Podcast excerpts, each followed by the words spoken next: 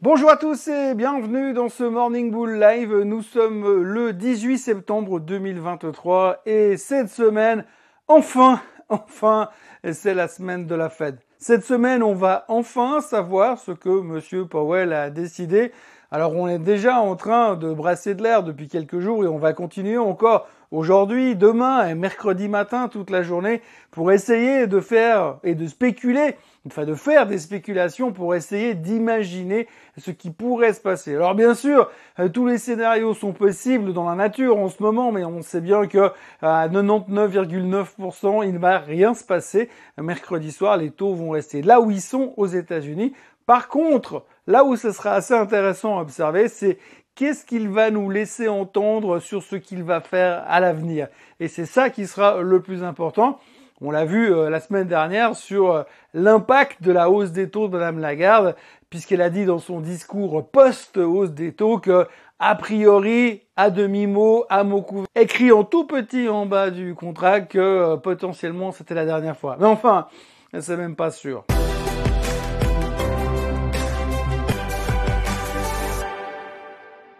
Donc oui, vous l'aurez compris, cette semaine, eh bien, on va faire des projections. On va se demander ce que euh, Monsieur Powell pourra faire. Alors on sait qu'on n'a pas vraiment de chiffres économiques qui pourraient nous casser le suspense à deux jours de l'annonce, à 60 heures de l'annonce sur les taux d'intérêt américains, mais on va quand même continuer à faire des spéculations et à se poser pas mal de questions. Alors les réponses, bien évidemment, on les a pas.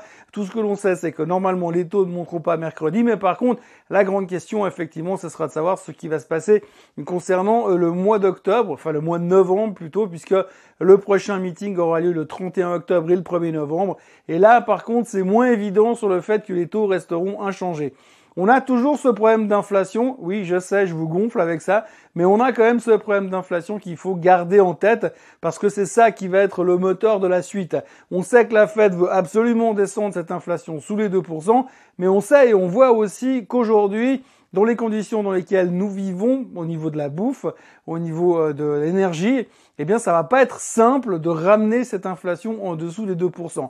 À moins de monter encore et encore et encore les taux, ce que le marché n'est pas du tout prêt à encaisser aujourd'hui. Aujourd'hui, le marché, il est prêt à encaisser une pause aujourd'hui, une pause cette semaine, une peut-être modification des taux à la hausse de 0,25% au mois d'octobre, enfin mois de novembre, lors du prochain meeting, mais ensuite plus rien en attendant la baisse qui est prévue, on va dire, pour les plus optimistes au début de l'été et pour les plus pessimistes à la fin de l'année 2024. Mais si, par hasard, mercredi soir, Monsieur Powell décidait de nous raconter autre chose et de nous laisser entendre que pour l'instant, il n'est absolument pas question de voir baisser les taux à l'horizon 2025, avant l'horizon 2025, je pense qu'on ne va pas aimer. Alors, la grande question, c'est est-ce que le marché aujourd'hui est capable de baisser? Parce qu'on l'a vu la semaine dernière, encore une fois, sur le cas de la BCE, que malgré une annonce qui techniquement devrait pousser les marchés à la baisse, eh bien, on monte quand même parce qu'on se dit, oui, mais bon, comme c'est la dernière, après ce sera que du bonheur. Donc voilà, pour l'instant on est un peu dans ce mood, hein. tout ce qui est une mauvaise nouvelle est une bonne nouvelle, on voit le verre à moitié plein plutôt que euh, à moitié vide, donc on est plutôt optimiste par rapport à la suite des événements, et puis on a l'impression qu'on peut supporter toutes les mauvaises nouvelles. Il y a une mauvaise nouvelle qui a fait retourner le marché vendredi soir, et ça, il faut quand même la garder en tête, il faut quand même en parler parce que pour l'instant, on ne fait pas trop de bruit. Quand vous lisez la presse dominicale, on n'en parle pas beaucoup. Pourtant, c'est quand même un tout petit peu important. Alors quand je dis c'est un tout petit peu important, c'est qu'on parle d'un indice, d'un indicateur avancé, et là, on parle du SOX, le Semiconductor Index, euh, qui a euh, baissé euh, relativement violemment en fin de semaine dernière et qui surtout a cassé cette tendance haussière que l'on avait sur cet indice. Alors cet indice, dans les comment dire, dans les mythes de la finance, on dit que c'est un indicateur avancé. On dit que quand le semi-conducteur index part en vrille, eh bien c'est un prémisse de la suite pour le marché. Et là, on a cassé un support important. On a une configuration graphique qui montre quand même pas mal de faiblesses sur cet indice-là. On a vu aussi le Nasdaq qui a complètement effacé toute la semaine de travail qu'ils avaient mis en place lundi, mardi, mercredi, jeudi pour finalement vendredi tout effacer cette semaine. Donc on sent quand même qu'il y a une certaine fatigue sur la tech. On a Google euh, qui a des problèmes avec euh, la justice américaine, on le sait. On a Apple qui est vachement décrié en ce moment sur la qualité et l'intérêt de l'iPhone 15. On ne parle pas de Microsoft pour l'instant, d'accord. On voit aussi que Netflix est dans une situation assez compliquée, comme vous pouvez le voir sur ce chart euh, du SAMT en Suisse. Et donc par rapport à tout ça, eh bien, euh, on peut quand même se dire qu'il pourrait y avoir un petit peu des pressions vendeuses. Alors qu'est-ce qui s'est passé réellement sur les semi-conducteurs la semaine dernière? Eh bien, tout simplement, il y a Taiwan Semiconductor qui a dit à ses fournisseurs, donc les gens qui leur fournissent la matière première pour créer les semi-conducteurs, que finalement il fallait quand même y aller pédale douce parce que c'était pas sûr qu'ils aient autant de commandes de ça, de, de semi-conducteurs terminés. Donc si vous voulez, vous avez ceux qui fabriquent le silicium et tous les produits de base pour créer des semi-conducteurs, des boîtes comme ASML, euh, qui vendent ça à Taiwan Semiconductor, qui fabriquent les chips et qui les vendent à ceux qui en ont besoin, les mecs comme Apple par exemple. Et eh ben résultat, euh, Taiwan Semiconductor s'est montré un petit peu méfiant sur le sujet. Donc du coup on s'est dit ah donc peut-être que la demande de semi-conducteurs est en train de ralentir. Et comme on dit que c'est un early cycle, une, industrie qui est en avance sur le reste de l'industrie, eh bien ça pourrait vouloir dire, je dis bien ça pourrait vouloir dire qu'il y a un ralentissement qui est en train de se dessiner. Donc résultat, ASML s'est fait allumer vendredi, euh, Taiwan Semiconductor s'est fait allumer vendredi, mais également tout le secteur semi-conducteur,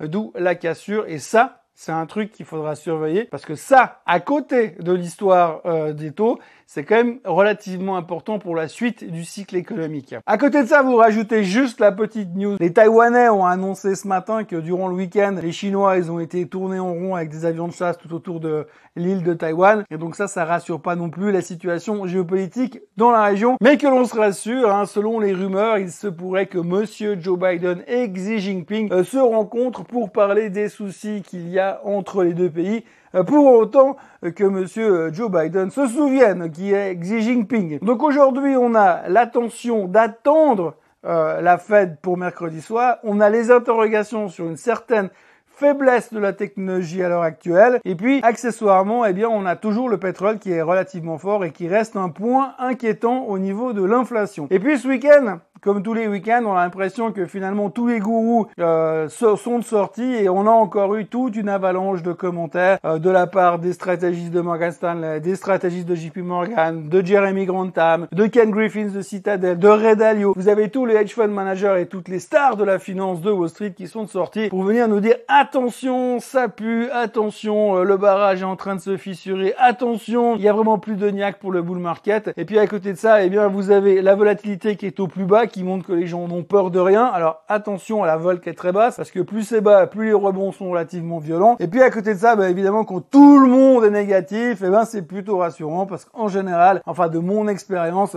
euh, chaque fois que les marchés se sont casser la gueule violemment, eh bien c'est pas quand tout le monde s'y attend. Et pour l'instant aujourd'hui, on a l'impression que tous les grands de ce monde s'y attendent, mais par contre tous les retailers, tous les petits investisseurs ou tous les autres finalement sont dedans parce qu'ils veulent pas rater le train.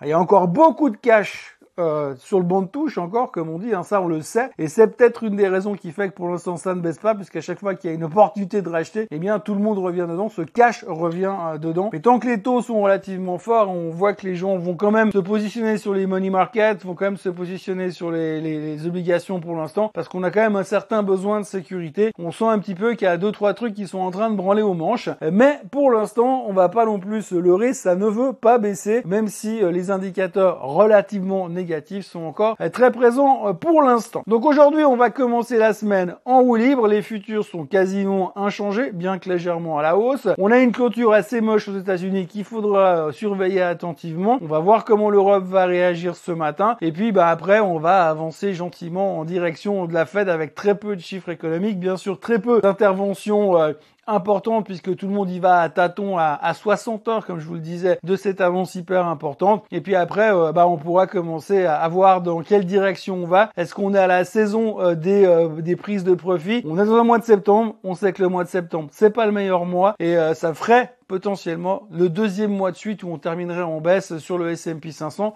Ça commencerait presque à être une tendance descendante. Mais bon, pour l'instant, on s'accroche au mur et on veut rien lâcher et c'est tant mieux parce que finalement, quand on voit l'immense négativisme des pros de la finance, on se demande si finalement c'est pas l'occasion qu'ils se fassent prendre à contre-pied. J'ajouterais que personnellement, je me suis jamais senti aussi mal à l'aise sur un marché parce que j'ai l'impression qu'il y a plein de choses qu'on se dit oui, ça va bien, ça va mieux, ça va bien, mais en fait, quand on regarde l'état euh, de l'inflation, quand on regarde l'état de l'économie, on a quand même l'impression qu'il y a deux trois choses qui vont un petit peu moins bien. Je trouve qu'on parle toujours pas assez euh, du pétrole et du fait que ça a un impact monumental sur la vie de tout le monde. Mais pour l'instant, on préfère le mettre de côté parce que tant qu'on n'est pas à 100, il n'y a pas de risque de récession. En ce qui me concerne, c'est tout ce qu'il y avait à dire en ce lundi matin. Il y aura pas grand chose d'autre à dire demain matin, mais il y aura beaucoup plus à dire jeudi matin, probablement. Moi, j'aimerais d'ici là vous souhaiter quand même une excellente journée, un très bon début de semaine. N'oubliez pas de vous abonner à la chaîne Suisse en français, de liker cette vidéo et de revenir demain pour la suite des événements. Passez une très très bonne journée et très bon lundi. À demain. Bye bye.